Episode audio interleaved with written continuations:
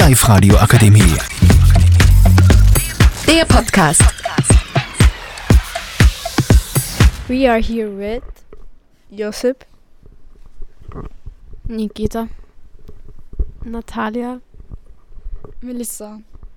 Our topic today is our dream job. Melisa, what's your dream job? Whatever. Josip, what's your dream job? my dream job is like the I uh, w- my dream job is like with a computer, uh, IT, uh, make my own files and maybe later on my own um, firma, firma? company. Uh, and I'd like to have a time to do my hobby. So yeah, that's my dream job. Okay, that sounds nice. Um, Natalija, what's your dream job? My dream job is that I work in a hospital to help people. Um, And you want to make a lot of money? oh yeah. Okay, Nikita, what's your dream job? My dream job, I have business, uh, uh, and I love ride a bike. Okay. Melisa, and yours? Um, my dream job is be a therap therapist. Therapist. Uh, because I love to talk and um, meet uh, people and listen to the pro- problems. Do you have another dream job? Yes, um, to be my own boss. Um, Okay, that's nice. And my dream job is to be a therapist. I love to talk to people and hear their problems. And I like to make a lot of money. Natalija, what will you hate to do as a job? I hate to be uh, at work in a zoo because they are spiders and snakes, and I hate them.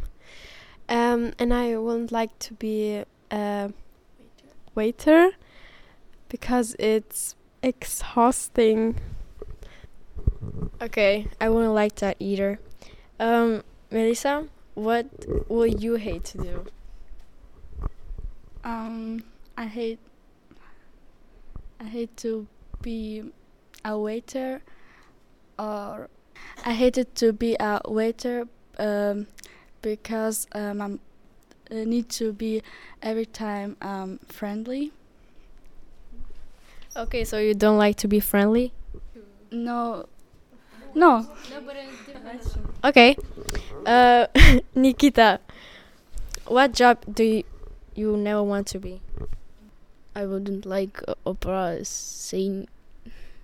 Uh, singer. Why?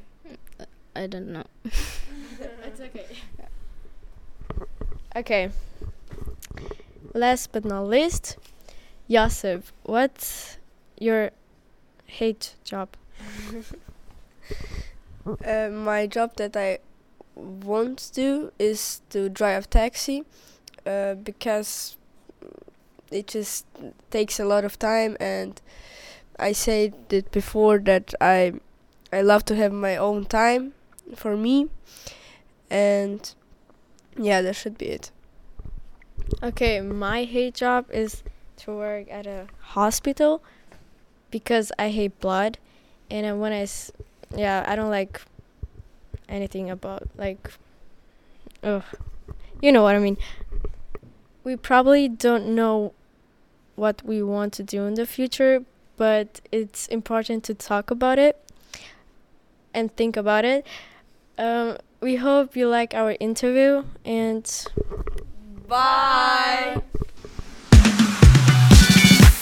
Die Life Radio Akademie. Der Podcast. Powered by Frag die AK. Rat und Hilfe für alle unter 25.